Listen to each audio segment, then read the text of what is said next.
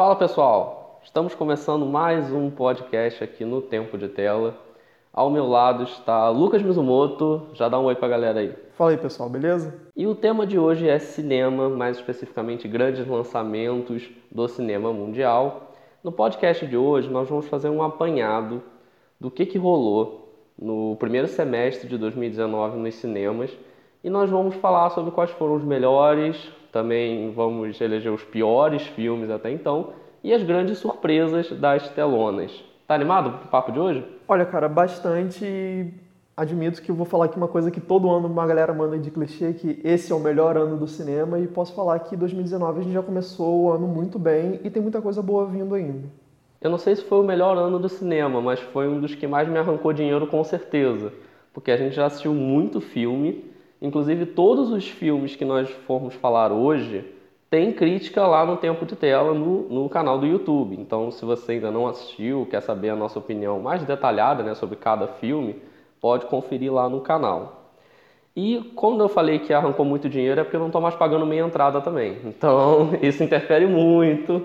É, eu ainda tenho essa sorte de conseguir pagar, mas mesmo com a meia entrada, o ingresso está salgado. Mas ainda assim, acho que boa parte do que a gente está falando aqui hoje valeu a pena esse ingresso um pouco salgado.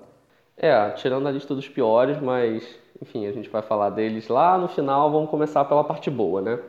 E antes de falar dos melhores filmes, só um aviso.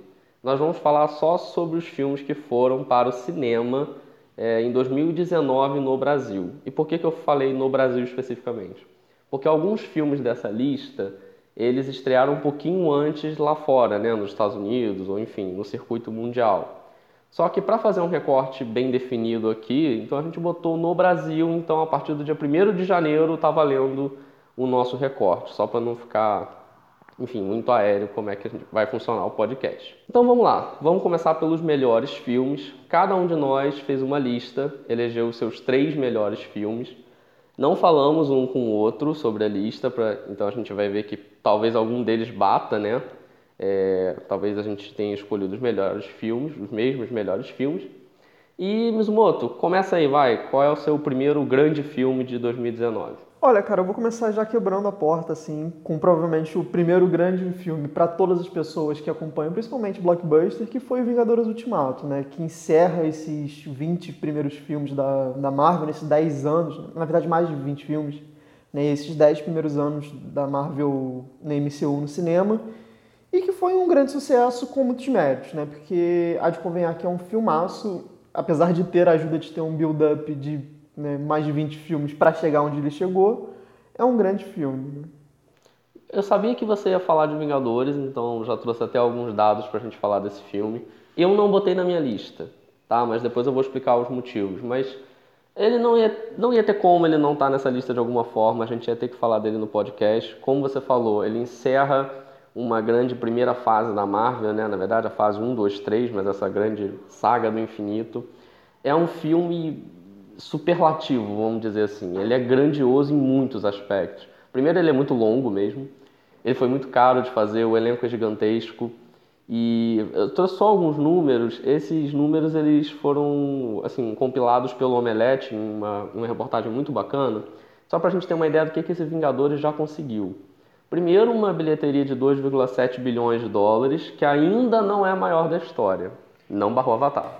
Eu acho que não vai bater. A gente já conversou isso um pouco em outro podcast sobre os live actions da Disney, qual é a minha aposta para isso, mas assim, é, eu acho que não vai bater Avatar, mas é um número muito alto, um número previsto, eu diria, e que só reflete realmente esse sucesso que é a Marvel no cinema, né, cara? A expectativa que esse filme gerou, você pensar que a quantidade de pessoas que está acompanhando essa saga há tanto tempo e se mantém fiel e só aumenta o público é um negócio muito louco, né? E se você não ouviu o nosso primeiro podcast, foi sobre os live actions da Disney, só para fazer referência completa. Bizumoto disse que Rei Leão vai bater 3 bilhões de dólares. Tá, tá, lá, sério, você pode ouvir. Ele falou que vai bater e depois a gente cobra ele. Mas de qualquer forma, né, voltando ao Vingadores, cara, os números são bizarros, assim. Foi a segunda maior bilheteria dos Estados Unidos, Sim, ele perdeu para alguém e foi para o Star Wars Episódio 7, por incrível que pareça, mas ele perdeu. Ele chegou a um bilhão de dólares em cinco dias, o que é o maior recorde da história do cinema. Ele só ele ganhou inclusive do último Vingadores, que tinha sido Guerra Infinita, que tinha conseguido fazer isso em 11. Ele é a maior estreia internacional de um filme internacional na China. Ele fez 614 milhões de dólares e quem foi que ele bateu nesse recorde aí, mesmo? Infelizmente, Velozes e Furiosos 7 é uma coisa que, para mim, pessoalmente, é uma coisa muito triste, porque Velozes e Furiosos é uma franquia que eu gosto muito, e o filme 7... Eu confesso que eu não sabia disso a princípio, né, você jogou esse dado, a gente deu uma, eu dei uma procurada aqui na hora, e me surpreende, porque Velozes e Furiosos não é uma série exatamente pro público chinês, né? A galera ali não tem tanto esse apego com carros, pelo menos do que eu sei, mas como o filme teve toda uma comoção com a história do Paul Walker e tudo mais, acabou gerando tanto dinheiro. Pena que agora Vingadores passou essa dianteira. É, Vingadores fez um pouquinho mais de sucesso no mundo, né? Óbvio, a gente está falando aqui de bilheteria, mas esse número da China também com Velozes e Furiosos me impressionou. E também me impressionou Vingadores estar tá indo tão bem na China, porque ainda é um mercado que às vezes a Disney, por exemplo, patina, até mesmo com Star Wars agora, que não foi muito bem. Outro dado interessante, né? Foi o trailer, o, esse filme teve o trailer mais visto da história do YouTube, com 289 milhões de views.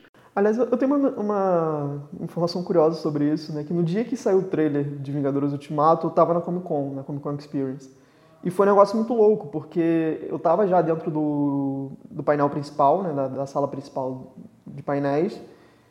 E o, o auditório inteiro simplesmente parou estava cagando para o que estava tendo lá para ver o trailer. E foi uma coisa do tipo, a organização do evento teve que parar a, a palestra que estava tendo para botar o trailer na, na, tela, porque assim, obviamente estava sendo mais importante para o momento da cultura pop do que o que estava tendo na própria Comic Con. Isso é uma coisa como é louca, assim, né? Prioridades, né? Porque Vingadores pautou a mídia, pautou, assim, como você falou, esses eventos, mas provavelmente se fosse, sei lá, um congresso sobre medicina, talvez tivesse acontecido isso também. Tipo, ó, para a palestra aí, vamos ver clipe de Vingadores, depois a gente conversa sobre qualquer outro assunto. E trazendo para o Brasil, o filme ocupou 80% das salas de cinema no Brasil. Isso deu até uma treta com De Pernas pro Ar 3, né? Que... É, isso gerou muita polêmica, né? Até uma, uma série de questões legais mesmo, né? De ocupação de sala e tudo mais, questões de monopólio. Mas, infelizmente, é aquilo, né, cara? É... Mercado pede. É o filme que as pessoas estão querendo ver. Eu entendo que você possa diversificar em outros ambientes de sala, de cinema, né? Cinema de rua, principalmente. Mas aí eu acho que é um papo para outro podcast, de repente. Mas é aquilo. Eu não exatamente concordo, mas eu entendo o porquê que ocupou tanta sala. É, com certeza esse é um assunto que dá um podcast muito bacana. Mas fica só observação para todo mundo, né? Quer lançar um filme, foge de Vingadores, por favor, porque é capaz disso se repetir. E falando sobre por que, que eu não botei Vingadores no filme, gente, vamos lá. Eu acho Vingadores um filmaço. Saí empolgadão do cinema, é como eu falei, um filme superlativo, o investimento, como eles conseguiram coordenar tantas histórias, tantos atores, personagens, etc. Mas eu acho que é um filme que nos momentos bons, ele é épico, ele é incrível mas eu acho que nos momentos ruins ele é chato, ele é muito chato. Especialmente naquele meio do filme ali, né, que eles estão tentando bolar um plano para voltar para o passado, escolher os locais onde voltar. E aí ele é muita piada com Thor, é muita piada com Homem-Formiga. Eu tava meio, caraca, bicho, vamos, vamos lá para Thanos, vamos, vai, acelera um pouquinho o filme. São três horas, né? Assim, eu, eu entendo essa reclamação, de certa maneira até concordo, principalmente a parte... O Thor não me incomoda tanto como um todo, porque eu já vi algumas análises de um pessoal falando da relação do, do momento do Thor com questões de depressão, enfim, eu acho que são, são recortes interessantes que as pessoas têm feito de estudo de personagem. Mas o Homem-Formiga realmente é muito chato, o Hulk também me incomoda. E eu acho que você tem algumas barrigas que não são necessárias. Por exemplo, eu falei agora do Thor que não me incomoda tanto pelo desenvolvimento do personagem em si. Mas aquela cena do Thor com o personagem do Taika Waititi foi um troço assim que, cara, pra quê? Assim, aquela cena específica ela não acrescenta nada. Você poderia muito bem botar o Thor realmente barrigudão, com os problemas, enfim, né, conversando ali com o Hulk e cortar. Você não precisava daquele, daquela quebra ali de alívio cômico que para mim não casa nem um pouco bem. É, eu já até falei isso em outro podcast que eu participei com o pessoal de outro site, né, o pessoal do 16 por 9, que se quiserem ouvir também vou botar aqui no link. que realmente é uma parte que incomoda. Mas, por outro lado, eu acho que o grande mérito desse filme é a quebra de expectativa. Né? Porque, assim, é, pode parecer meio contraditório, porque é um filme que as pessoas estavam esperando muito. Só que a maneira como a história é conduzida, eu acho que ninguém esperava por, de uma maneira como um todo. Porque, assim, Viagem do Tempo a gente meio que já deduzia, mas, por exemplo, você não. Agora vai ter spoiler, mas, enfim, acho que vai ter da maioria aqui. É, acho que você não esperaria, por exemplo, que o Thanos morresse no primeiro ato. Com certeza não. Sabe, é um tipo de coisa que o filme apresenta, assim, coisas que ele trabalha, que a ordem como as coisas se dão, é, eu acho que foi, assim, um filme muito corajoso da maneira como ele é feito, sabe? Porque no outro filme a gente tem realmente aquela questão muito da perda, e aqui ele ainda trabalha com isso, só que realmente me incomoda um pouco essa parte de da necessidade do alívio cômico de maneira um pouco exacerbada, eu diria. E como eu falei, nos momentos que ele é bom, ele é excelente, porque tem um fanservice muito gostoso nesse filme. Aquela cena do Capitão América pegando o martelo, depois falando Avante Vingadores, aquilo ali, o cinema veio abaixo, sabe? A sala tremeu e foi um momento de êxtase, assim, nerd, né? Mas o filme é muito bom. Eu tô querendo muito reassistir, né? Vou comprar o Blu-ray sim, com a cena especial do Hulk estranho. É, vou assistir animado, o tributo ao Stan Lee também. Porque vale a pena. Foi o grande lançamento do ano, apesar de, como eu falei, não ter entrado na minha lista. Sim, e, e é curioso, né? Porque a gente está falando da metade do ano nesse podcast, mas a gente, de certa maneira, eu pelo menos acho que dá para cravar que é o filme do ano. Eu acho que sim, acho que Claro que os fãs de Star Wars devem estar revoltados nesse momento, porque a gente tem Star Wars Episódio 9 ainda. Mas eu também sou fãzaço de Star Wars, eu acho que vai ser fantástico, vai ser bacana, mas. Cara, Vingadores fechou vinte e tantos filmes, cara. Fechou 10 anos de um universo cinematográfico assinado por vários diretores, roteiristas, personagens, etc. Eu acho que a gente nunca tinha visto algo desse, desse tamanho, dessa magnitude no cinema. Sim, e vale ressaltar ainda que você falou essa questão de fechar. Eu acho que um ponto que tem que ser falado é que ele fechou e deixou respirar. Porque uma coisa que muita gente estava especulando é que não, que vai dar brechas para acontecer X, Y, Z pós-ultimato, e não, ele termina, ele termina. Ele tem essa preocupação de fechar esse arco. Eu acho isso muito bom, porque é uma coisa que tem se perdido no cinema blockbuster. Essa coisa do você fazer filmes sempre pensando no próximo, né, de, de ter a bilheteria para engajar o público, e esse não, cara, ele tem a preocupação dele de fazer esse amarrado e fez o amarrado muito bem feito. Nesse ponto, a escolha do final, né, a última cena sendo o Capitão América com a com a cara, esqueci o nome dela agora, a Peg, ele encerrando com ela, né, só dançando aquela coisa final feliz e depois não ter cena pós-créditos. Isso foi muito inteligente, ou seja, o filme acabou, gente, acabou, respira fundo realmente. Depois a gente vê, depois a gente conversa sobre Homem-Aranha, Capitão Marvel 2, o que vocês quiserem, mas agora acabou. Beleza, Mizumoto já começou a lista dele, agora eu vou começar a minha. Meu primeiro melhor filme desse ano também é da Disney. Eu tô falando do live action de Aladdin. É, só para trazer uns números, já que, trouxe, já que a gente trouxe uma bilheteria, né? Aladdin, por enquanto, fez 504 milhões de dólares, que está longe de ser um dinheiro fraco, mas você esperava mais? Um pouquinho? Eu esperava, acho que está um pouco aquém do que a Disney esperaria com esse filme, porque teve uma propaganda pesada nele. É uma franquia, é uma franquia não, né? É um filme que a animação chamava muito público e as pessoas gostam muito. Mas apesar da bilheteria, eu, eu concordo que é um grande filme. Assim. É, não está na minha lista, mas poderia facilmente estar de repente no top 10, sabe? Eu separei alguns destaques para mim do filme, para mim, enfim, quais são as melhores partes ou os melhores atributos do Aladdin. Primeiro, a própria direção do Guy Ritchie, né? Que como a gente conversou, é um cara com uma assinatura muito forte. Sim, ele tem uma assinatura muito boa, assim, pontos específicos que ele trabalha sempre nos filmes dele, questão de slow motion, uma ação que é bem desenhada, apesar de ser um pouco fora do comum, que brinca muito com essa questão de slow motion também. É, me surpreendeu o fato dele trabalhar muito bem com as partes musicais do filme, né? porque Aladdin é um filme musical, para quem não sabe. Né? E eu não esperava que ele fosse trabalhar com isso de uma maneira boa. É, as soluções que ele tem práticas para certos efeitos, principalmente com o gênio, também são legais. Eu acho que ele teve assim, um controle dentro do possível, afinal de contas, está falando de uma empresa gigante que é a Disney, que não dá tanta liberdade autoral ele conseguiu imprimir as marcas dele ali. Eu acho que foram encaixadas de maneira bem coerente com o que é o Aladdin. Nesse ponto que você falou do musical, ele teve uma enorme ajuda, com certeza, do Will Smith. Né? O Will Smith roubou a cena como gênio não só pela interpretação, que ele é muito carismático, ele é muito bacana, mas também porque ele é um cantor, né? ele sabe cantar. Inclusive, eu estava pesquisando sobre Aladdin e vi uma curiosidade bacana, que aquela música Friends Like Me, né, quando ele se apresenta para o Aladdin, coisa e tal, ele gravou no primeiro dia. Assim, basicamente ele chegou no set, encontrou com os compositores, vamos gravar, vamos, ele gravou.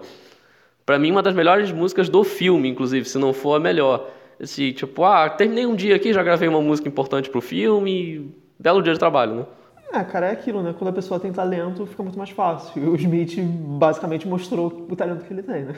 Quem foi muito bem além dele, na minha opinião, foi a Naomi Scott, como a Jasmine. Para mim, ela é, tirando o gênio, ela é a estrela da companhia, do filme. Eu concordo completamente. Inclusive, foi um ponto que eu levantei na minha crítica do filme, que a Jasmine foi uma surpresa muito grata, não só pela atriz, que atua muito bem, mas pelo, pela preocupação do filme em desenvolver mais o arco dela, que cai naquela coisa que a gente comenta muito do... Não era necessariamente é, substancial para a história, mas já que teve, foi bem trabalhado, que bom trabalharam bem, né? É, o momento da, da música dela solo é um momento muito forte do filme. O que eu gostei é que, em comparação ao desenho, a Jasmine não ficou só uma princesa birrenta, né? Ela ficou uma princesa que ela tem um raciocínio lógico, tipo, ah, eu tenho que me casar com alguém para poder ser rainha, beleza? Só que, pô, vou me casar com um cara que não conhece meu reino e ele vai meio que reinar mais do que eu, né? pela questão de ser homem e tal, pô, não faz sentido nenhum. Não é que ela não queira necessariamente casar e coisa e tal, mas, pô, ela quer casar com alguém que conheça o reino, que seja dali, que tenha as mesmas preocupações que ela, que tenha a mesma agenda política que ela, vamos dizer assim. Então a personagem dela, para mim, foi sensacional. É, falei, ela e o Smith, para mim, foram um filme todo, assim. Eu, eu pagava para ver um, um spin-off deles dois fazendo alguma coisa, sabe? Sim, sim. É, e, cara, foi um filme que soube trabalhar muito a base do Aladdin, que é uma base já muito, muito consolidada. E é o que a gente está comentando mesmo, assim, essas adições que tiveram tanto para enredo quanto para novos personagens, afinal de contas, o Will Smith está substituindo um cara de peso, né, que foi Com o Robin Williams. E ele substituiu muito bem, então acho que foi, assim, esse filme realmente tem tudo, tudo certinho, sabe? Eu tenho, né, já comentei no, no nosso outro podcast que eu tenho um probleminha com o Jafar, eu falei isso na crítica também, mas é aquela coisa, é, é um erro que não tira o mérito do filme de maneira nenhuma, sabe? É aquela coisa de. Não tem filme perfeito e acho que o problema dele foi justamente nesse ponto. E só para fechar esse bloco do Aladdin, então, será que vem para algum Oscar ano que vem? Ah, cara, vem. Olha, música, é, melhor canção original certamente vai ter pelo menos uma ou duas. Eu não sei efeitos visuais, porque teve muita gente reclamando, principalmente do gênio azul, né, e tal, apesar de eu não, não reclamar tanto assim. E eu acho que vai ser mais pra música mesmo. Nenhuma coisa técnica, figurino? Figurino, figurino talvez. Eu também tô achando que é indicado. Se vai ganhar ou não, são outros 500, até porque ainda tem muito filme para sair esse ano, mas a, Disney tem força, né? Eu acho que ela consegue emplacar uma indicação aí, pelo menos, para às vezes vai repetir alguns, alguns live actions anterior, anteriores que chegaram a ser indicados. Se, vão, se vai ganhar ou não, é outra história. Bom, eu vou puxar um aqui agora que, honestamente, se você me perguntasse sobre esse filme, sei lá, cinco anos atrás, eu nem cogitaria que ele fosse existir. Eu estou falando aqui de John Wick 3, né, ou John Wick Parabellum, né, que é a continuação direta de John Wick 2, obviamente, e que é um filme que, assim, uma puta numa surpresa, sendo bem sincero, porque ninguém dava nada para essa franquia, na verdade ninguém esperava que isso fosse uma franquia, e é um filme que, assim, foi muito siga seus sonhos por parte do diretor, que é o Chad Stahelski, né, que o cara ele era coordenador de dublê de Hollywood, e ele resolveu, tipo, ah não, vou fazer um filme de ação. E o cara simplesmente dirigiu e corroterizou o primeiro filme, o segundo e, se eu não me engano, o terceiro também. Então, assim, ele controla basicamente essa franquia como um todo e ele consegue é, fazer essa escala de proporção, né? Que a história original do John Wick, para quem não sabe, é um cara que a gente não tem muita informação, mataram o cachorro dele, a gente descobre que ele é um puta do assassino de aluguel bizarro que consegue acabar com uma organização quase toda sozinho porque mataram o cachorro dele. Inclusive o John Wick, você falou que a gente não esperava o sucesso do 3. John Wick, para mim, sempre foi o filme do cara do cachorro. Era o filme, realmente, como você falou, do cara que é tiro porra de bomba, mata todo mundo porque zoaram o cachorro dele. Tanto que durante Vingadores até rolava muita piada, que ah, tem que botar o John Wick pra matar o Thanos, não sei o que, coisa e tal. E aí do nada falaram, ah, vai ter John Wick 3. E aí na hora eu falei assim, porra, mais uma daquelas franquias que não soube onde parar, né? Pô, pra que, que vai fazer o 3? E aí rolou o filme, o filme é maneiro. Cara, o filme é muito maneiro, assim. E pra, eu tava com muito medo porque eu estava com expectativas altas. Porque eu gosto muito de filmes de ação. E o John Wick, ele se respeita muito no gênero. Tanto que na, no título da minha crítica eu botei que ele reinventa o gênero porque é verdade, assim. É, ele tem uma história muito básica, os personagens do filme são super unidimensionais, mas ele tem consciência de que tem que ser assim, porque é aquela coisa de eu vou focar no que eu sei fazer, que é uma ação bem feita, coreografias sensacionais, é uma, uma criação de mundo muito interessante, mas que são personagens descartáveis porque a gente está falando de um monte de assassino de aluguel, então a vida útil dos caras é curta, apesar de ter muitos personagens velhos, que é meio irônico, mas e o que me, eu acho muito legal do John Wick é que ele conseguiu formar um elenco que, mesmo que você não seja fãzaço do gênero, no mínimo você fica curioso para ver o que, que, eles, o que, que aqueles caras estão fazendo, né? O Keanu Reeves virou um queridinho de Hollywood do nada, né? Todo mundo ama o Keanu Reeves agora, não sabia nem que ele era tão popular. E aí, olhando o cast, é muito engraçado, porque parece que eles resolveram juntar a galera do Matrix, tá ligado? Vamos fazer um filme junto? Vamos. Aí botaram o Keanu Reeves, o Lawrence Fishburne, Botaram o Randall do Kim e o Tiger Hu Chen, gente, eu sou péssimo para falar nomes estrangeiros. E assim, e deu, deu liga, sabe? Ficou um filme legal. Sim, é, e pegando esse seu gancho do Matrix, né? Porque são pessoas que já trabalharam juntos e eles têm uma química legal. Por exemplo, o Lawrence Fishburne aqui, curiosamente, ele faz meio que um papel próximo do Morpheus porque ele tem meio que uma ideia de mentor com John Wick. Apesar de não ser bem mentor, mas ele dá muitas informações, sabe? E a gente tem também, por exemplo, o Ian, Manche, o Ian McShane nesse filme, né? Para quem não sabe, tá lá de American Gods, principalmente.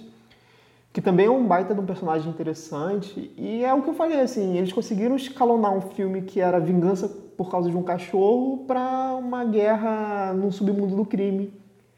Assim, de uma maneira muito orgânica. E uma coisa interessante dos filmes de John Wick é que são três filmes que se passam, se eu não me engano, tipo, meses de diferença, sendo que do filme 2 para o filme 3, o filme 3 começa minutos depois do final do filme 2.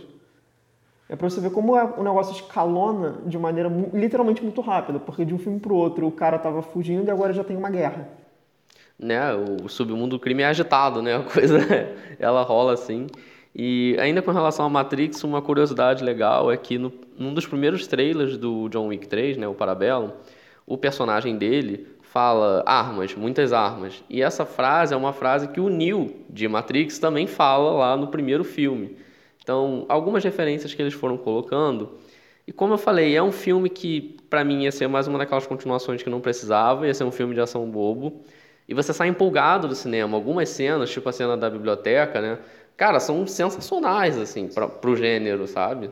É, e são cenas muito inventivas, né? Um, um, ponto também que tem que se levar em consideração, o personagem da Halle Berry, que é uma atriz que estava um pouco apagada, né? Tem, tem papéis bem duvidosos, e nesse filme ela tem um papel muito bom, né? Ela é um contato do John Wick né, do outro lado do mundo, em Marrocos, e a cena dela, cara, a cena de luta dela é muito boa, porque, né, para quem não viu o filme, é uma cena coreografada com cachorros. E, cara, eu, eu queria muito ter um making off disso, pra, pra eu ver como é que eles fizeram essa porra dessa cena, porque é cachorro pulando em cima de, de gente com arma, cachorro matando gente, enquanto a mulher e o John Wick estão atirando, é um negócio muito, muito, louco, porque é muito bem coreografado, porque tem, sei lá, mais 10 pessoas em cena, mais dois Doberman. Será que vem para pro Oscar dos cachorros também? Porra, podia. Tinha, tinha que ter uma, uma nova categoria. Mas assim, uma, você falou em Oscar, um ponto que não vai, assim, eu tenho plena consciência disso, mas que mereceria era um Oscar, ou melhor, uma indicação para melhor fotografia. Porque o que esse cara faz em composição de cena com fotografia é um negócio muito louco. Ele tem muita noção do que ele está fazendo e são cenas que é muita informação, mas ele sabe trabalhar com plano aberto para trazer é, o encaixe perfeito das coisas, sabe? Você consegue ver tudo que está ali de uma maneira muito boa, apesar de ser escuro, também é outro ponto a se levar em consideração. é, de maneira muito orquestrada. Tanto que tem muita gente que compara muito John Wick com dança, porque parece realmente um balé. Inclusive tem rimas narrativas nessa ideia de, do John Wick e o balé, porque aparece muito balé no filme. E você falou da questão do Oscar, a gente ainda não tem uma categoria de melhor coreografia, mas no Oscar, né? Porque em outras premiações você já tem esse tipo de premiação de, enfim, uma melhor cena de ação, uma melhor coreografia. Sim. Inclusive a Brie Larson ganhou com o filme da Capitã Marvel recentemente uma dessas premiações. E eu acho que isso é para ontem no Oscar, assim, tem que rolar um prêmio de melhor coreografia, qualquer coisa do tipo, porque não só pelas partes musicais, que obviamente, pô, pega um La, um La La Land da vida, que tem um musical com 700 pessoas, sei lá, mas até para uma coreografia de luta, porque você falou, pô, não é só coordenar assim onde que você vai tocar, onde que você vai chutar, é botar os cachorros no meio, é botar o figurante e construir uma cena correta e empolgante ao mesmo tempo. Sim. É, e, e vale ainda ressaltar que é uma questão também de poucos cortes, né? É muito fluido, é um negócio assim, é, é cinema fino, sabe? É, é, muito paradoxal você pensar que o gênero de ação, que é um gênero que a gente normalmente associa com umas paradas mais galhofa, ou então vou lá para ver a galera só morrer, só que tem esse, esse, cuidado técnico muito grande, assim, ele tem a preocupação de realmente fazer um filme de ação muito bem feito e competente né? Não é só tiro, porrada e bomba. Tiro, porrada e bomba com competência, com disciplina, o que é legal. Então vamos lá. Vamos pro meu segundo melhor filme do ano. Gente, eu juro que eu tentei fazer a lista o menos geek, o menos, enfim, é, cultura pop possível, mas infelizmente eu ou felizmente eu fui pro cinema assistir esse filme e não, não dava para tirar ele. Estou falando de Toy Story 4. Quando anunciaram Toy Story 4, eu lembro que eu estava na primeira Comic Con BR, né? Na primeira Comic Con Experience. E aí eu estava até inclusive com o Lucas Mizumoto lá. E aí eu lembro que no, no painel da Pixar eles falaram, ó, oh, vai rolar um Toy Story 4. Eu virei e falei, puta merda, lá vem. Os caras tinham fechado brilhantemente no Toy Story 3, eu tinha chorado com a cena do incinerador, tenho certeza que você chorou também. Tinha sido maravilhoso, os caras me inventam de fazer Toy Story 4. Para que isso? Começaram a surgir informações, os, os brinquedos novos que iam aparecer, falaram que ia explorar a história da Beth. Eu falei, pô, mas legal, mas vai ser depois, já com a Boone, depois da história do Andy, não ia fechar, como é que vai ser isso? Fui meio desconfiado para o cinema. Fui por uma sessão que tinha uma pessoa com um bebê de colo do meu lado, literalmente um bebê de colo. Então, assim, parecia. Tinha tudo para ser um drama. E no final virou uma festa, cara. Tipo, é um filmaço mesmo. É, assim. Acho que esse é meio que consenso, pelo menos das pessoas que eu vi, que era um filme que não precisava existir, mas já que existiu, que bom que existiu de maneira correta. Porque realmente eles souberam tirar a história da onde eu, sinceramente, não esperava ter. É, eles souberam respeitar muito o encerramento que eles fizeram no 3, porque esse filme para mim é um grande epílogo, a verdade é essa. É, e trouxeram realmente a essência da franquia, por mais que a gente não tenha coisas icônicas, né, como o Andy presente, a casa dele e tudo mais, mas você vê que ainda tem alguma coisa ali, o Toy Story, a essência está ali ainda, né? Cara, você usou uma palavra perfeita para descrever esse filme, que é epílogo, porque as pessoas que ainda não assistiram e vieram perguntar para mim o que acharam do filme, eu falei o seguinte, olha só, Toy Story 3 ele fechou a franquia, tá? Toy Story 4 ele fecha a história do Woody. Se você não assistiu Toy Story 4, você não perde a essência do que é Toy Story. Mas assim, assista para você ver o processo de amadurecimento do Woody. Isso foi muito inteligente. Inclusive, eu recomendo para vocês um artigo da Rolling Stone sobre o filme, escrito pelo Pedro Antunes, que ele fala da questão do amadurecimento, de como que esse Toy Story é mais uma metáfora para mais uma etapa da vida. Se, se a gente tinha lá, lá desde o primeiro, né, mais bobinho da infância, e progredindo até o Toy Story 3, que é essa coisa da entrada da vida adulta, o Toy Story 4 ele fala através do Woody e do Garfinho de uma nova etapa da vida no qual nós temos que nos despedir de várias coisas, inclusive despedir de amigos, né, nos despedir de pessoas queridas, não para sempre, mas falar, olha só, eu vou viver minha vida, eu vou seguir o meu casamento, eu vou seguir o meu trabalho aqui em outra cidade, em outro lugar, mas eu não esqueci vocês. Inclusive, eu questiono muito a participação do Buzz no filme, achei horrível a participação do Buzz. Mas ele fala uma das frases mais inteligentes do filme no final, que é quando ele vira pro Woody e fala: Woody, ela vai ficar bem e tá tudo bem. Ou seja, pode seguir sua vida, a gente continua amigo, a Bunny vai continuar com uma boa lembrança de você. Só que, ó, ela tem outros amigos, ela tem outros brinquedos. Cara, é um filme muito inteligente. Não, com certeza. E o que você falou né, dessas metáforas, que é uma coisa que Toy Story é muito recorrente, de fato é super correto. E aproveitando seu gancho sobre o Buzz em específico, me incomoda também o fato dele ficar muito abobado e ser um alívio cômico. Porque, tudo bem, ele, já tinha essa questão mais cômica desde sempre. Né? Aquela questão do personagem, do brinquedo que não, aceita de ser um brinquedo e tal. Só que foi posto muito de escanteio. Eu acho que ele é quase um co-protagonista em toda essa história, enfim. Eu entendo que o foco é ser no, no Woody, só que podia trabalhar um, pouco melhor esse personagem que é tão querido e tão importante quanto, né? A impressão que eu tenho é que eles queriam fazer um filme do Woody, um estágio final de amadurecimento dele seguindo a própria vida, percebendo que ele tem direito a ser feliz com a, com a Beth, no caso, que ele reencontra.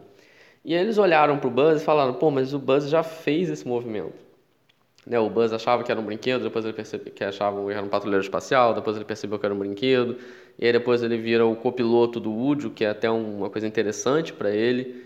E aí chega no quarto filme, eles, cara, não tem que fazer eu com o Buzz. Ah, bicho, bota ele de alívio cômico e resolveu, sabe? E, pô, esqueceram até do, do relacionamento dele com a Jess. Não tem isso no filme. Completamente. Não, os brinquedos clássicos, de maneira geral, foram totalmente deixados de escanteio, né? Assim, o papel, eles têm um papel no filme para o desenvolvimento da trama, mas gente não tem desenvolvimento dos personagens, né? Aqueles brinquedos ali. Não, eles não fazem nada, eles influenciam muito pouco na história, não tem nem muitos diálogos, né? A Jess tem um ou dois momentos, tem até um momento forte no final dela receber lá a estrelinha de xerife, mas como eu falei, é um filme do Woody. E muita gente reclamou, eu, eu discordo disso, da vilã, entre aspas, vilã do filme, porque na prática depois ela não vira vilã, que é aquela boneca.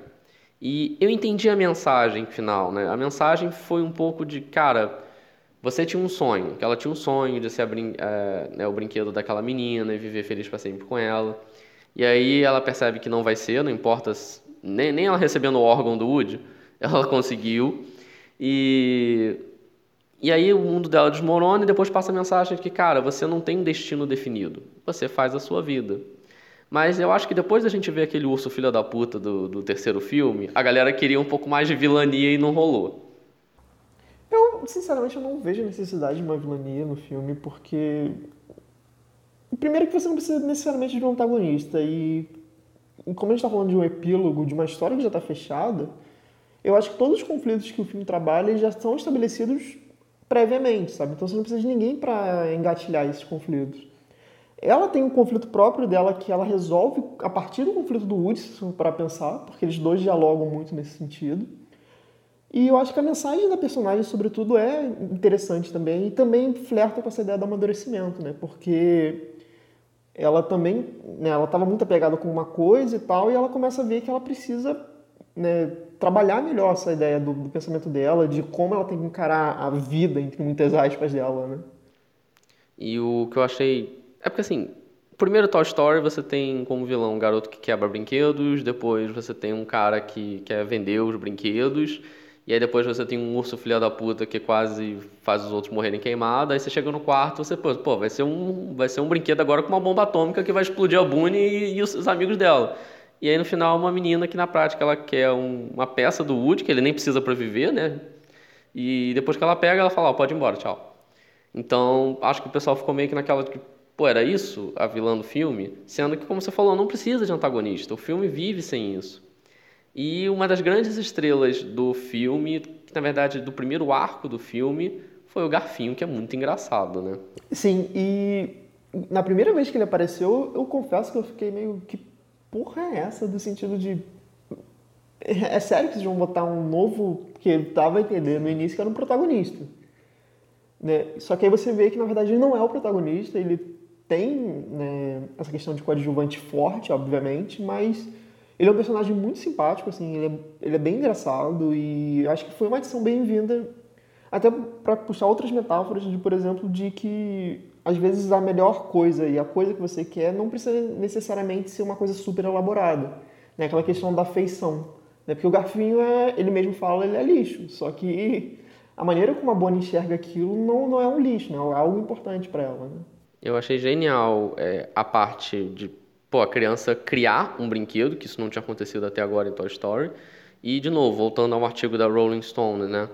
Como que ele também pega essa metáfora do amadurecimento, porque ele fica no início do filme querendo voltar para o lixo, querendo voltar para a zona de conforto, querendo voltar a ser nada. E aí o Woody, através assim de muita insistência, consegue botar na cabeça dele de que não, cara, agora você tem responsabilidade. Agora você tem que fazer essa menina feliz. E aí ele amadurece, aí ele percebe, não, peraí, é minha função fazer ela feliz. Eu tenho que fazer isso. E aí ele amadurece, percebe que tem, enfim, é, essa nova missão na vida, esse novo objetivo. E aí o filme já segue com ele como coadjuvante. Como eu falei, o primeiro arco é dele, né? o primeiro ato é dele. Depois o filme segue com ele ajudando e, nossa, foi uma ótima adição. Se a gente tiver Toy Story 5, gente, não precisa, tá? Só repetir, não precisa de Toy Story 5. Mas se tivermos, joga ali no garfinho no Buzz e tem filme. É, eu, eu já sou um pouco contra no sentido de ter um Toy Story 5. Para mim não, não precisa e não deveria. Eu sou no, nessa vibe agora. Porque sim, é um personagem muito legal, sim, a história dele foi bem desenvolvida, só que é a franquia do Woody, cara. Eu, não, eu honestamente não consigo ver esse filme sem o Woody. E foi uma despedida do Tom Hanks também, né? Que é o dublador do Woody, falou que chorou a beça na última cena, que não conseguia nem olhar para as outras pessoas.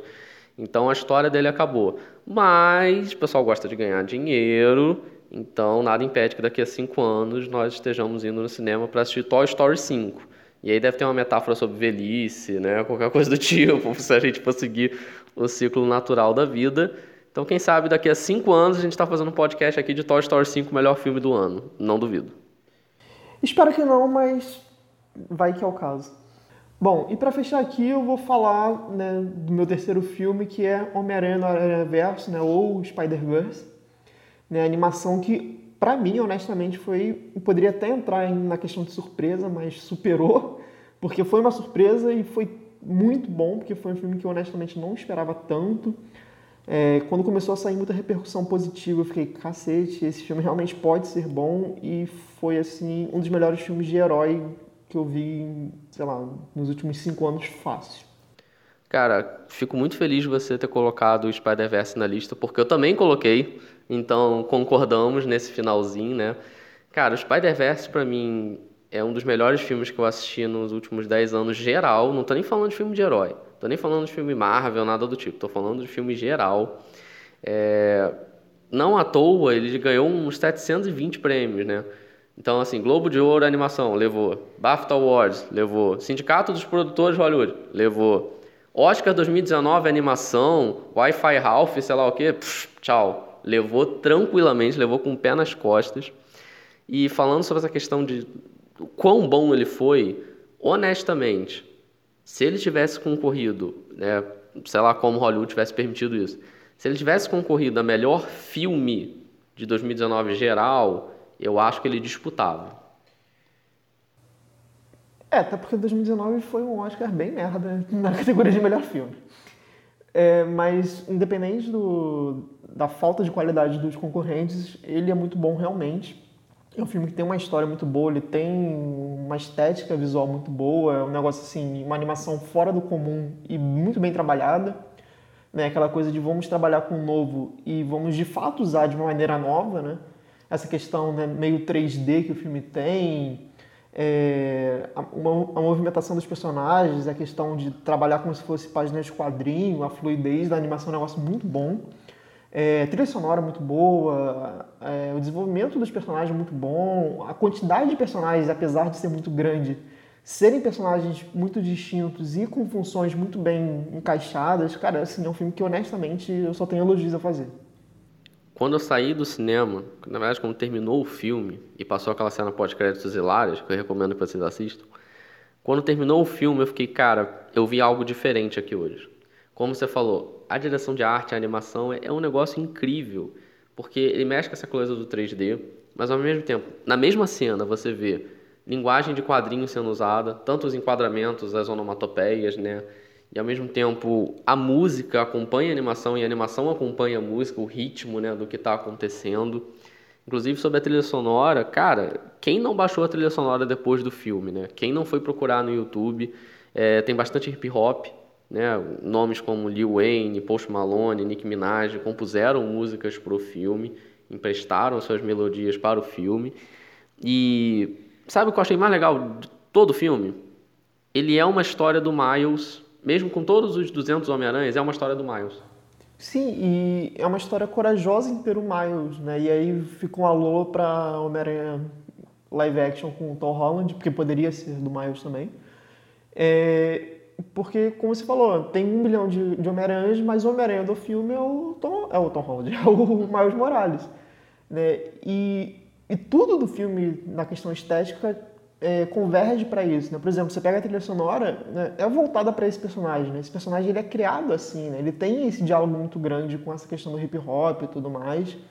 Né? Tanto que o, o Miles em si ele tem um diálogo direto, por exemplo, com o Donald Glover. Né? Exatamente.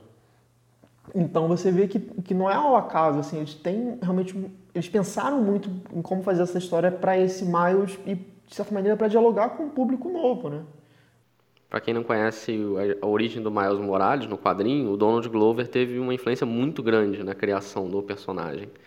E é uma história do Miles que encanta, assim, por, pela coragem, como você falou, você disse que a Marvel deveria ter colocado o. que a Marvel poderia ter colocado o Miles já nos filmes dela. Eu acho que não, de, não poderia, não, deveria ter colocado. Eu acho que a Marvel deu um passo para trás botando Tom Holland para ser mais um Peter Parker. Pegou metade do universo do Miles e jogou pro Peter Parker, assim. Para mim foi uma coisa covarde que a Marvel fez. Era para botar o Miles sim, era para bancar o Miles sim. E aí chegou a animação, que é assinada pela Sony, na verdade, né? Teve essa confusão. É a Marvel Studios, não é? Não é, tecnicamente. É da Sony. Mas. E aí ela teve coragem e falou: não, vou botar o Miles sim. Ah, vai ter 200 Homem-Aranhas, vai aparecer a, a Gwen Stacy, vai aparecer o Peter Parker clássico. Claro que eles aparecem, fazem parte. Só que é um filme do Miles, no fim das contas. Inclusive, com relação aos outros personagens, a gente tem até alguns dubladores muito famosos, assim, que vale a pena a gente comentar. O Chris Pine, dublando o Peter Parker, né, o Peter Parker clássico mesmo, o mais velho que aparece no filme. É, o Nicolas Cage dublando o Noir, que ficou divertidíssimo, diga-se de passagem. Noir é um Homem-Aranha super esquecido. A última grande aparição dele tinha sido num jogo de videogame do, do Wii do PS3, que ninguém lembrava, e ele ficou legal. E a gente tem dublando o tio Aaron, né? O tio do Miles, o. Cara, sempre tem dificuldade de falar o nome dele. Mahershala Ali. Isso, obrigado. É, que também é uma dublagem muito boa, diga-se de passagem. E, aliás, o personagem do tio Aaron, a dinâmica dele com o Miles é excelente. Com certeza, é, é um dos melhores personagens do filme para mim e ele é um ponto assim de ignição para acontecer coisas impactantes, né? E aliás, é outra coisa que a gente não comentou, ele é um filme que não tem medo de expor questões mais sérias, mais pesadas, sabendo trabalhar o tom para criança, afinal de contas é um filme que dialoga com o público infantil. É aquela coisa do tipo, ele tem uma cena de morte, mas não é uma coisa grotesca, não é uma coisa forte, mas forte no sentido gráfico. Mas ela é forte no peso, sabe? Você vê a importância daquilo para aquele garoto. É, cara, é, é, muito bem pensado, cara. O roteiro desse filme assim, é um troço sensacional. Como eu disse, ganhou todos os prêmios de animação facilmente, não teve competidor à altura do Spider-Verse. A gente já tem a confirmação de que vai rolar um Spider-Verse 2.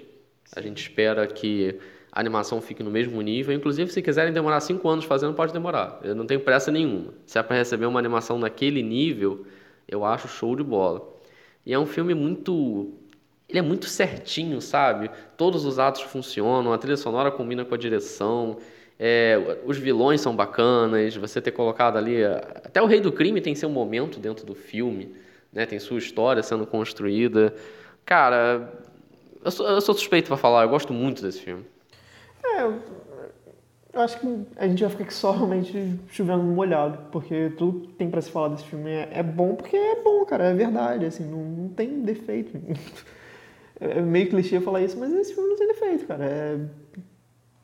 Ele é perfeito, de verdade, assim. No, no que ele se propõe a fazer, ele é perfeito.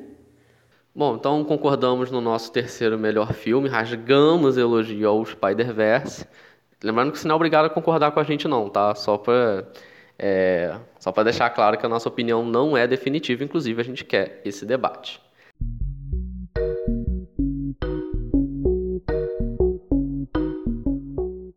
Mas ok, falamos dos melhores filmes, né? Cada um elegeu seus três melhores. E agora chegou o momento de falar das surpresas. E vou deixar, vamos lá, Mizumoto, começa aí com a sua grande surpresa do ano.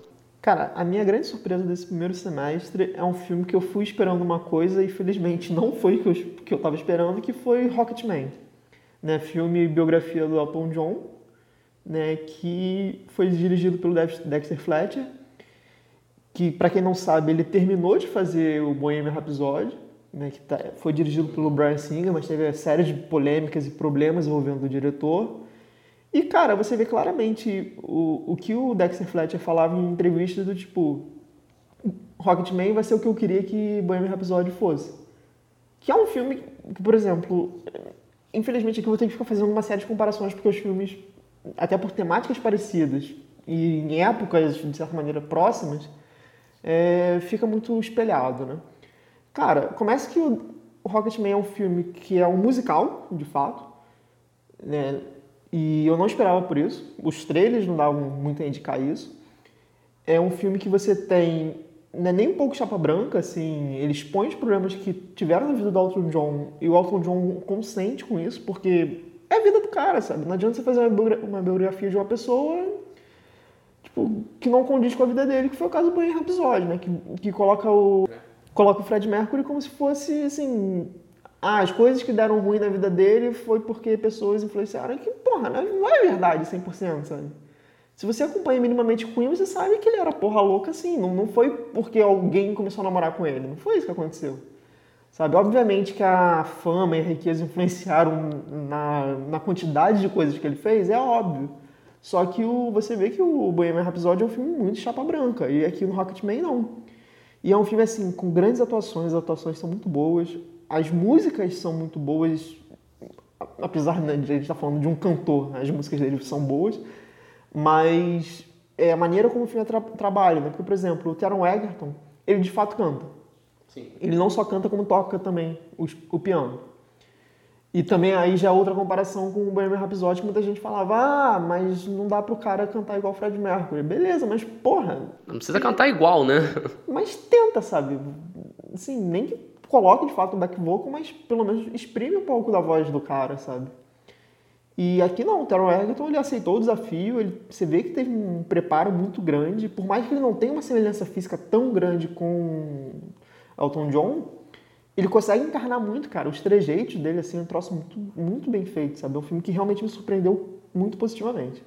Eu acho que o Bohemian Rhapsody, ele é um tributo ao Queen, e o Rocketman é uma biografia do, do Elton John. Então, como você falou, é um filme que mostra assim os problemas que ele teve na, na vida dele, os altos e baixos, os problemas de temperamento e por aí vai. E é um filme corajoso. Então, assim, tem cena com conteúdo sexual, sim. Tem conteúdo sexual com relações homossexuais, né? Que inclusive teve cenas censuradas na Rússia. Então, ele mostrou sim o que foi a vida dele. Tem cenas com consumo de drogas explícito, que também é uma, uma coragem do filme mostrar mostrar uma realidade. Ó, você quer ver a vida do Elton John? Foi isso aqui. Inclusive, quando ele coproduz o filme e assina, ele inclusive está dando força falando, isso aqui foi minha vida. Tá? E foi isso aqui que eu vivi, que, enfim, posso até viver até hoje, enfim. É... E é isso que você vai encontrar no cinema. E você encontra de uma maneira muito competente, como você falou. Quando você bota um, um ator para interpretar o Elton John, mas que é um cara que canta e toca, você valoriza o papel. Porque você bota um cara ali que minimamente sabe o que está fazendo. De novo, não estou falando que o Rami Malek é horrível, que ele fez um péssimo papel, não é isso. Mas ficou nítida a sensação de que parece que ele ganhou o Oscar por causa da dentadura. Sim. É uma das grandes críticas que as pessoas têm feito pelo fato de ele ter ganho esse Oscar, que eu sou uma das pessoas que concorda que ele não merecia ter ganho, de verdade, assim. Se fosse para dar por essa questão de aparência física parecida, dava pro Christian Bale. Com certeza. Com Vice, sabe? É, mas assim, voltando pro filme que importa aqui no momento, né, o Rocketman, para além do Elton John, o elenco de apoio também funciona muito bem. É, a montagem do filme é muito boa. Assim, é um filme que, por ser um musical, ele tem uma liberdade criativa muito grande, ele brinca muito com essa questão de surrealismo e que dialoga com a vida do Elton John, porque você vê claramente que, na medida que ele começa a ficar viciado em, em drogas e álcool, ele perde a noção do tempo. E, consequentemente, a montagem do filme também brinca muito com isso, no sentido de transportar ele, a partir das músicas, para vários pontos ou shows que sejam, de uma maneira muito fluida, e você vê que, tipo, é uma falsa felicidade que ele está tendo e ele não tem mais controle, né? E isso é trabalhado a partir do musical em si. É um negócio muito bem pensado, muito bom mesmo.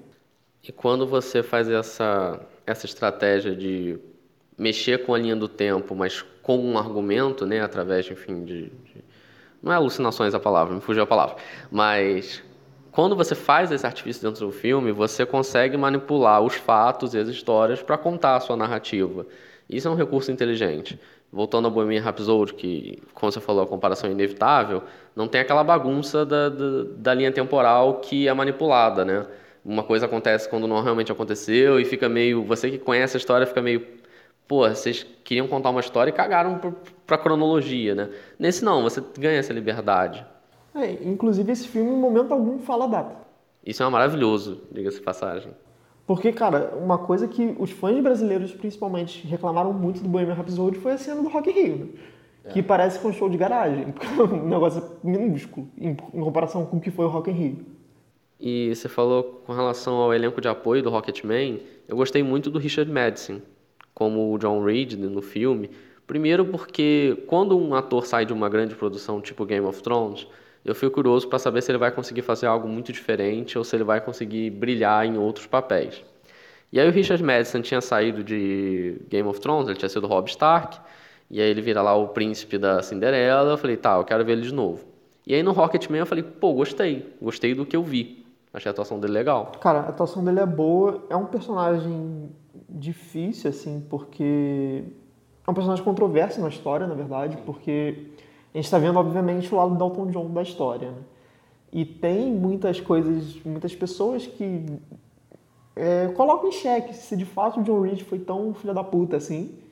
É, inclusive, hum, vai parecer que é implicância que a gente está só batendo em Bohemian Rhapsody, mas o John Reed desse filme é muito melhor interpretado e tem um arco muito mais interessante que o John Reed em Bohemian Rhapsody. É verdade. Que aliás também é outro ator de Game of Thrones.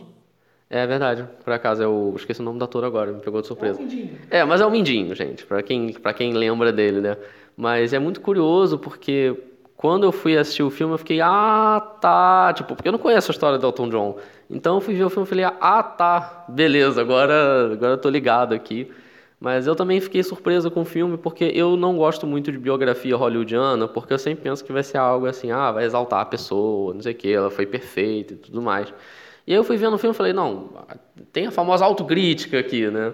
Acho que a galera também não mostrou que a vida foi tudo certo que, que o Elton John fez. Eu acho que o filme é sobretudo uma história de inspiração e de superação, cara. E, e assim, a mensagem do filme é muito bonita e, e é aquela coisa, assim, ela não tem medo de mostrar os percalços que ele teve que passar para chegar nesse momento bonito. E por isso eu acho que é um filme que assim é um drama muito tem o mérito dele realmente de não esconder a história, mas por outro lado ter uma perspectiva positiva. Eu acho que é uma coisa que a gente precisa, sabe? Em questão de narrativa. Nesse ponto, o Elton John, co-produzindo, ele fez muita questão, né? Ele deu entrevistas falando que, ó, vai ser a minha história. Então, assim, vai ter uso de drogas sim, vai ter, enfim, cenas de sexo, é, enfim, entre homens, sim, porque essa é a minha história, não quer ver, não vê. Né? Atura ou surta, porque vai ser isso que vai acontecer no cinema. E, cara, eu gosto de filme corajoso, sabe? Eu gosto de chegar no cinema e falar, falaram disso, era isso que eu queria ver e falaram disso. Então, não tá, não é minha surpresa do ano, mas está muito bem representado como surpresa do ano. E aí vem aquela pergunta, até para dar uma provocada no Bohemian Rhapsody. Ganha Oscar? Merece. Alguns, na real. Se botar a dentadura do Rami Malek no, no Taron Egerton, ganha? Acho que sem dentadura ele merece mais do que o Rami Malek, inclusive. É, vamos ver, né? Eu acho que vem para algum Oscar, especialmente nessa questão musical mesmo, né? Musical, montagem, provavelmente também. Essas categorias técnicas ele vai concorrer muito provavelmente. Eu espero que o Taron Egerton concorra melhor ator, porque merece, cara. De novo, se o Rami Malek concorreu, ele pode concorrer tranquilamente. Mas, gente, agora a gente vai parar de falar de Bohemian Rhapsody. Desculpa para quem gostou do filme. Eu até gostei do filme, tá? Eu também. Isso que, é, isso é chato, porque eu gostei do Bohemian Rhapsody, só que, cara, Rocketman é muito melhor. É, tirando a edição, né? Que a edição é, é um desastre. Mas agora eu vou falar da minha grande surpresa do ano, que não tem nada a ver com música, mas essa talvez seja a grande surpresa, surpresa no sentido de que, de novo, era para ser um drama e virou uma festa, que foi nosso querido detetive Pikachu. Porra, é, esse com certeza, cara. E eu não dava nada pra esse filme. É, tinha cara de filminho caça-níquel do cacete, tipo, Pokémon no cinema pra galera velha e ver Pokémon. É, quando eu vi informações dele na Comic Con, né, que inclusive o, o ator principal, esqueci o nome do cara, veio pra fazer propaganda do filme, eu fiquei, hum, isso aqui vai ser uma merda. Porque, tipo, ah, não, eu não posso mostrar muitas imagens ainda, tá em pós-produção. Eu fiquei, Ih, o cara tá só tentando vender um filme que não tem nem imagem. E chegou lá e é um, um filme bom, realmente. É um filme muito divertido, sobretudo. Foi o Justice Smith, né? Que Isso. apareceu lá. Cara, quando falaram que ia ter o filme Detetive Pikachu, eu já conheci o jogo de 3DS, né? Que ele é baseado num jogo. E aí eu falei, hum, olha a merda que a Nintendo tá fazendo, né? Aí saiu o primeiro trailer, eu falei, olha, não tá tão ruim não, assim, os Pokémon estão bem diferentes, né? Deram uma, deram uma coisa mais realista, com pelo e tal. Falei, não, mas vamos ver, até que gostei, a trilha sonora tá bem padrãozão, né? As, as músicas mais conhecidas. Saiu o segundo trailer, também gostei, mesmo com a cena esquisita do Mr. Mime lá. E aí, quando eu fui ver o filme, cara, é muito divertido, é muito bacana. Inclusive, é, não só eu gostei, mas o outro também, muita gente gostou, que o filme já bateu mais 400 milhões de dólares em bilheteria.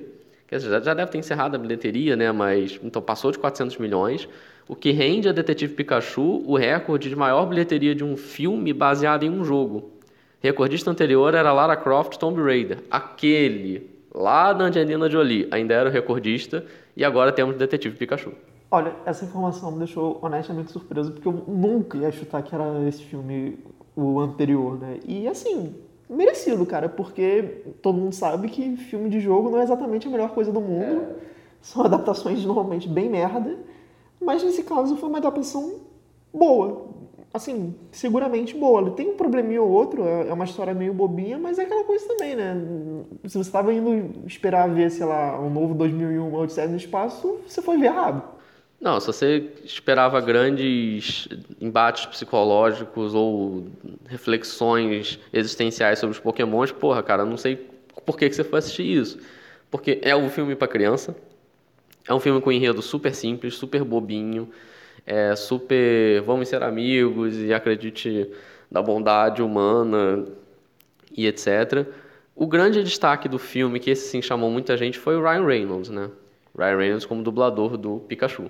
Inclusive foi uma coisa que tinha muita gente especulando do, do quão ácido seriam as piadas do filme, né? Porque o Ryan Reynolds é conhecido por piadas ácidas no ator Deadpool. E, no entanto, ele soube encaixar muito bem com o personagem. Tem piadas ácidas de fato, né? Tem aquela coisa, aquela velha história do a piada que a criança vai pegar de um jeito, o adulto vai pegar de outro. Mas, assim, ele, ele encaixou muito bem, cara, como o Pikachu. Tem uma. Só para dar um exemplo dessas piadas, né? Tem uma piada que tem uma referência à cocaína, né? Que dentro do filme, que as crianças riram porque era o Pikachu falando e ficou engraçado. Quem é adulto pegou também a piada e olhou, caralho, isso é muito Ryan Reynolds, né? E ele fica muito engraçado. E aí, de novo, é, gente, esse é um podcast com spoiler. Então, quando o Ryan Reynolds aparece de fato no filme, pra mim foi uma surpresa. Porque eu meio que já tinha sacado que era o pai do, do, do Justice Smith dentro do Pikachu e tal. Só que aí eu achei que fosse aparecer algum ator uma voz diferente. Não, apareceu o Ryan Reynolds. E eu fiquei, caraca, pagaram uma grana, hein? É, e foi, foi uma, parada realmente surpreendente. Eu, eu confesso que eu não esperava mesmo. Não, no caso, o Ryan Reynolds aparecer. A- o mistério era muito fácil de, de matar.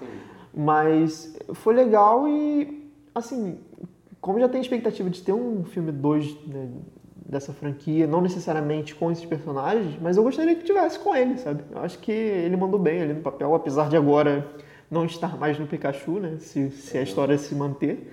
Mas acho que ele encaixou bem e ele pareceu muito afim de fazer isso, né? Que é uma coisa também importante. O Ryan Reynolds ele tem esse perfil, né? Ele acredita no projeto, ele encarna, ele encarnou o Deadpool, parece que ele gostou de fazer o Detetive Pikachu.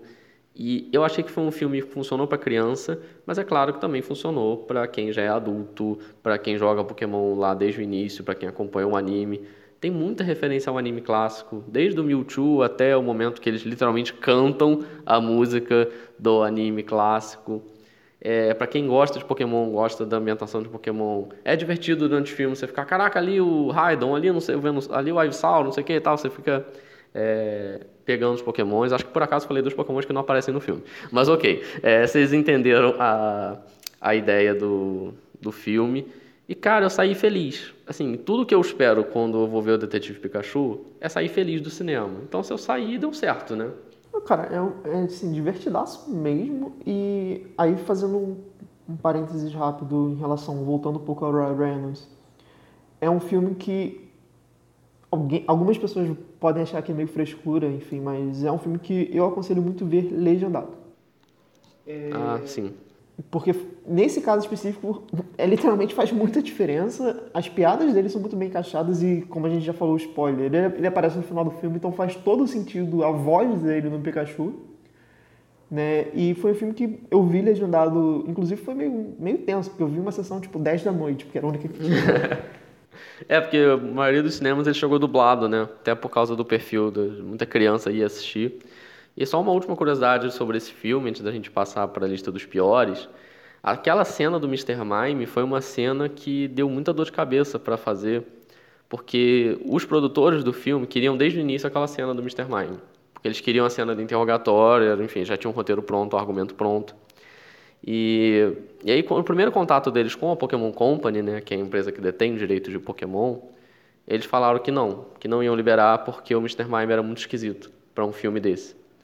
E aí eles gravaram a cena, eles meio que gravaram um piloto, eles contrataram inclusive um mímico para fazer a cena. E aí eles fizeram um esboço e começaram a subir na hierarquia da Pokémon Company até chegar no presidente da Pokémon Company. Porra. Sentaram com o cara e mostraram a cena, tipo, ó, essa é a nossa ideia. E aí o presidente riu, falou, olha só, se vocês acham que dá, faz. Mas, mas vamos ver. E aí quando surgiu o trailer, todo mundo cara, chorou de rir com a cena, sabe? Nem tava completa ainda e todo mundo já achou, tipo... Claro, a gente falou, pô, Mr. Mime tá esquisito pra caramba, mas... Pô, ficou muito engraçada a cena.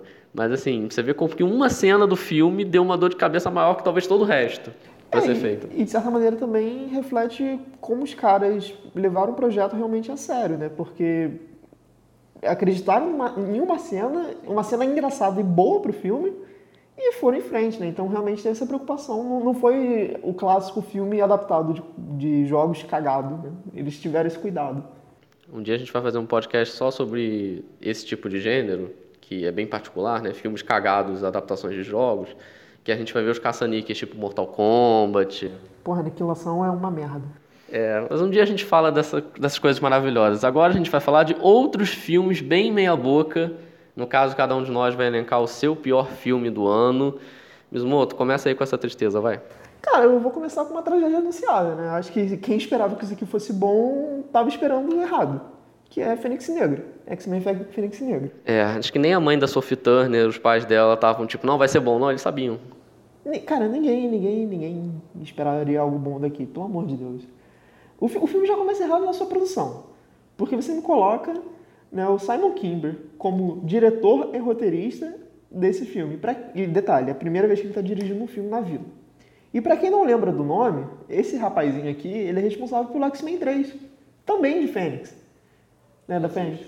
Aí eu fui pensando como é que foi a reunião na Fox, tipo, tá aí, coloca o mesmo cara que fez um filme que foi o nosso maior fracasso dentro dessa franquia para dirigir e fazer um, um roteiro próximo do, do maior fracasso, sabe? Tipo, é literalmente cair no mesmo erro duas vezes, sabe? Porra. É tipo você chegar, pegar, ah, ah, meu time tá perto do rebaixamento, deixa eu contratar um técnico que uma vez já rebaixou meu time. Tipo, não, por que, que você fez isso, sabe? Era para ele poder estragar outra Fênix? Qual era o objetivo disso? E aí você falou da questão da filmagem. O filme passou por diversas refilmagens. Inclusive o terceiro ato dele inteiro praticamente foi refilmado. Eles falaram assim, 90% do terceiro ato foi refilmado, ou seja, mudaram o final da trama, porque estava muito perto de outros filmes, é, de outros elementos que a Marvel Studios estavam usando, enfim, muita informação desencontrada também. Era um filme que era para ter saído no final de 2018, e na época ninguém estava muito animado.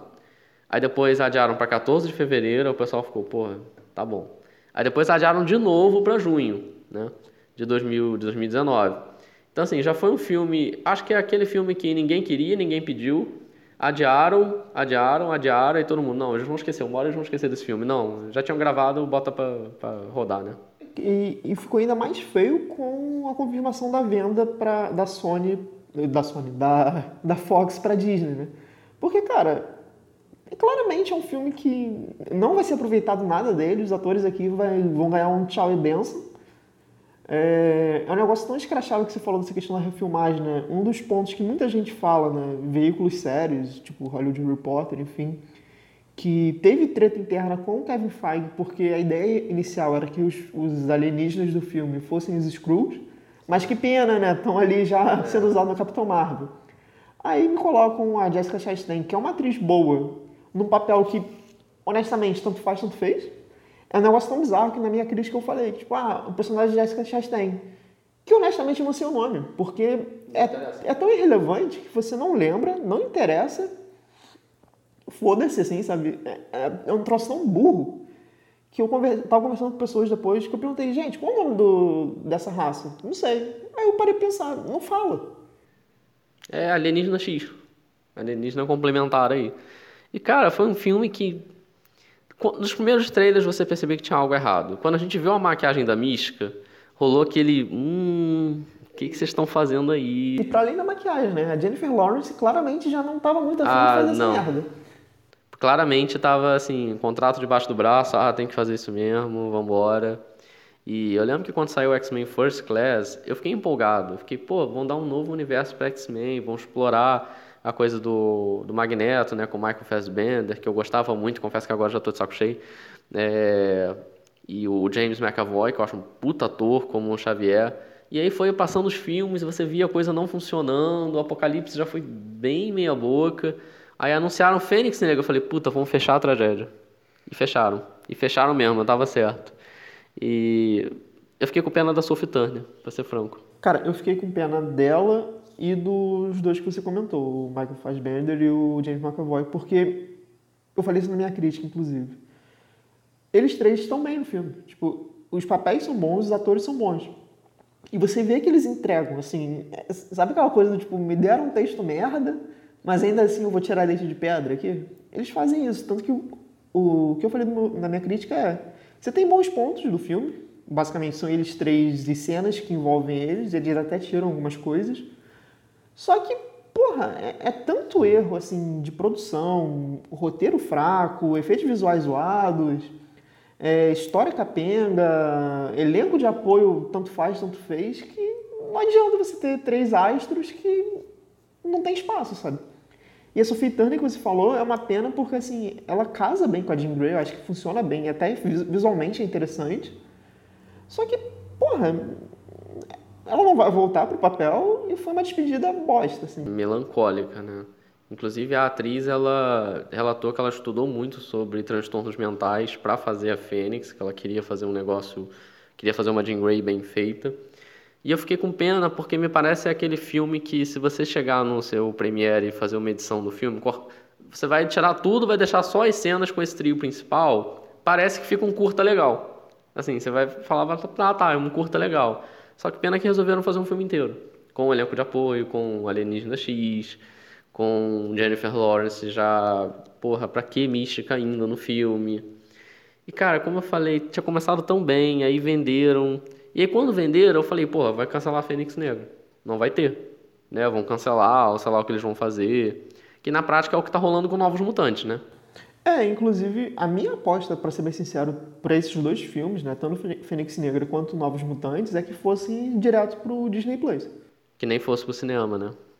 Eu também tinha essa aposta, inclusive a gente viu que em bilheteria tá muito ruim, até agora, né, até o momento que a gente está gravando esse podcast. Fênix Negra tinha feito 230 milhões de dólares, o que significa ser o pior, a pior bilheteria de X-Men da história. E já são sete filmes, né, se não me engano? Ah, 200. É, eu já parei de contar. Em algum momento eu parei de contar o número de filmes de X-Men. É, cara, até o X-Men First Class, assim, que foi um bem desconhecido, a galera não sabia nada. Pô, teve melhor bilheteria que isso, sabe? Então, assim, flopou. E eu acho que não vai subir muito, até porque já tem países, inclusive o Brasil, que já saiu de cartaz. Ah, a Fox tirou correndo, né? Tipo... É, não, cara, esse filme tinha tudo para dar errado. Honestamente, não sei o que, que, se passou na cabeça ali da galera de vamos lançar mesmo assim, vai que dá um dinheiro, porque, porra, claramente não ia dar um dinheiro. é o famoso de onde você menos espera que não vem nada mesmo. Então não veio nada que a gente queria. Fênix Negra, então, é o seu pior filme do ano até agora? Para mim, sim. E, ao que tudo indica, não tem muito concorrente para ganhar dele, não, cara. Pelo menos dos que eu vi. Porque também tem isso. Tem alguns filmes que são ruins que eu não vi. Eu não sei se você viu, que aí não tá na minha lista por motivos óbvios. Então, o que tá na minha lista é um filme que vai causar polêmica, eu tenho certeza. Porque para muita gente ele foi bacana, ele foi assim legal, entregou o que eles queriam, mas para mim foi um saco. Conheço pessoas que também acharam um saco e eu ainda fiquei mais puto por ele ter sido uma sequência de um filme que eu gostei muito. Eu estou falando de Wi-Fi Ralph, que estreou no Brasil no início de janeiro, por isso que ele está na minha lista. E quando eu estava fazendo a minha lista de piores filmes, eu fui percorrendo assim, lembrei do Dumbo, lembrei de Fênix Negra, lembrei de alguns filmes bem meia boca, eu vi aquele After também, achei horroroso. Mas aí me veio aquela cabeça de, peraí, o Wi-Fi Ralph foi esse ano? Eu olhei e foi, eu falei, então é esse mesmo. Porque, cara, é muito ruim o filme, é muito chato o filme.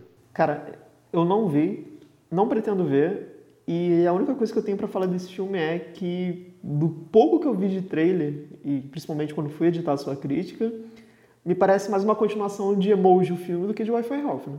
Exato. do que de Detona Ralph. Exatamente, porque o primeiro Detona Ralph, né, era um filme sobre games, era um tributo à história dos videogames, tinha uma história tocante de um personagem de um jogo antigo que ia ser desconectado, e aí, enfim, a relação dele com a menininha e tal, com a, com a Venelope, e era, era um filme bacana, aparecia lá o Bowser, o Sonic, tinha referências. E aí resolveram fazer um filme do Ralph na internet. Pensei, bacana, vamos falar de jogo online, né? Coisa e tal, como é que esse mundo mudou. E aí me brota um Emoji 2. Me brota um filme sobre easter egg e sobre referência. Você acha que isso sustenta um filme? Obviamente não, cara. Pô, você fazer piada interna, sabe, de internet em um filme, e ainda mais, pô, sendo uma animação da Disney, né? Todo um nome, coisa e tal. Eu, eu saí do cinema falando, cara, eu joguei dinheiro fora sabe? E de novo, eu paguei inteiro, então foi caro. Sabe, eu joguei dinheiro fora assistindo esse filme. A bilheteria foi boa? Foi, que mais de 500 milhões de dólares, né? Aquela coisa, Disney chama, que é... Tem muita gente que adora esse cinema de easter egg, de referência, eu particularmente odeio. Inclusive, quero fazer um vídeo sobre isso um dia ainda.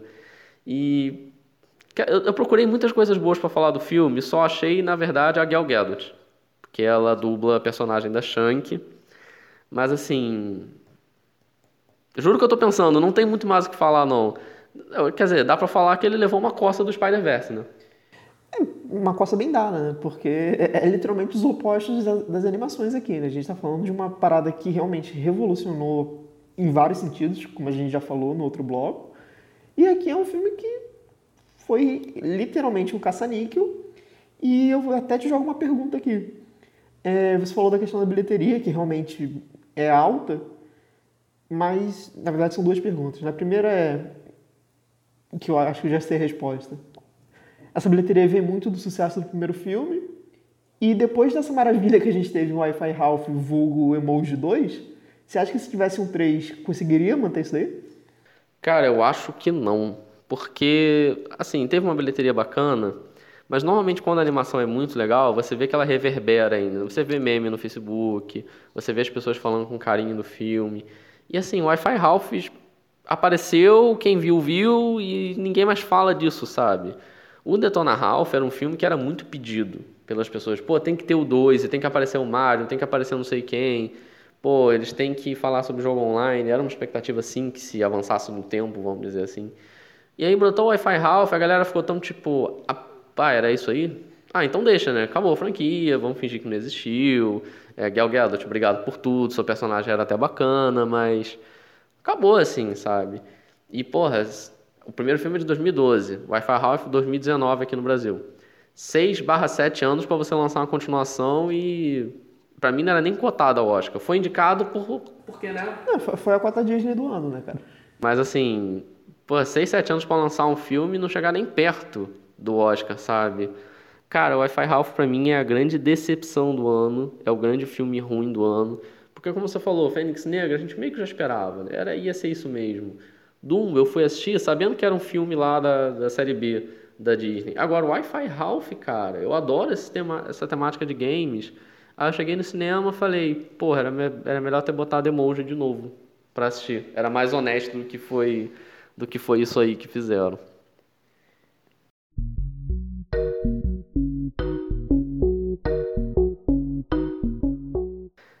É isso aí, pessoal. Essa foi a nossa lista dos melhores, piores e as grandes surpresas do cinema no Brasil nesse primeiro semestre de 2019. Ainda tem muita água para rolar. É, nove... Outubro, novembro, dezembro é uma grande janela né, de grandes produções de Hollywood. Então, com certeza, ainda vai rolar muito mais filme bom. E claro que quando a gente tivesse apanhado também no final do ano, a gente vai fazer um outro podcast. E só para lembrar, vocês não são obrigados a concordar com a gente não, mas vocês estão intimados a conversar com a gente, a fazer esse debate, né? É, ouça o podcast, comente com a gente. Se você quer ter uma opinião mais detalhada de cada um dos filmes, confere lá no canal, porque como eu falei, tem crítica de todos esses. E faz a sua lista pra gente, né? Quais foram os melhores, os piores, enfim, as grandes surpresas do ano. E eu vou lançar uma pergunta aqui para o Mizumoto que eu já sei qual é, qual é a resposta dele, mas vamos lá. Qual é a sua expectativa para o cinema a partir de agora? Continua alta, cara, sendo bem sincero, porque ainda tem coisa boa para vir. Assim, você já, já levantou a bola de que tem produções boas ainda para esse ano e tal. É, o próprio Star Wars no final do ano, apesar de ainda estar tá meio lá, meio cá, assim, mas eu acho que pode ser um bom encerramento desse no, dessa nova trilogia. É, a gente tem, por exemplo, Coringa, que é um filme que eu estou esperando bastante. Eu acho que vai ser um bom filme. A, a Warner DC parece que estão fazendo um trabalho legal aqui. Tem os clássicos também, né? Tipo Corrida do Oscar mais pro final do ano. Você ainda tem alguns filmes do, do verão americano para lançar. Então, assim, tem coisa boa ainda para vir, mas também tem coisa ruim. Né? E, enfim, Acho que ainda vai ser, vai ser um ano bom ainda, como já está sendo. Mas até, até lá no fim do ano já, já teremos uma posição melhor do que, que eu posso dizer sobre isso. E aí a gente vai poder ver se realmente 2019 vai ser o melhor ano da história do, do cinema. O certo é que a gente ainda vai perder muito dinheiro em bilheteria de cinema. Isso aí já está definido. Então é isso aí, pessoal. Valeu por participar desse bate-papo. Continue acompanhando o tempo de tela para ouvir mais dos nossos podcasts. Valeu, pessoal. Falou, um abraço.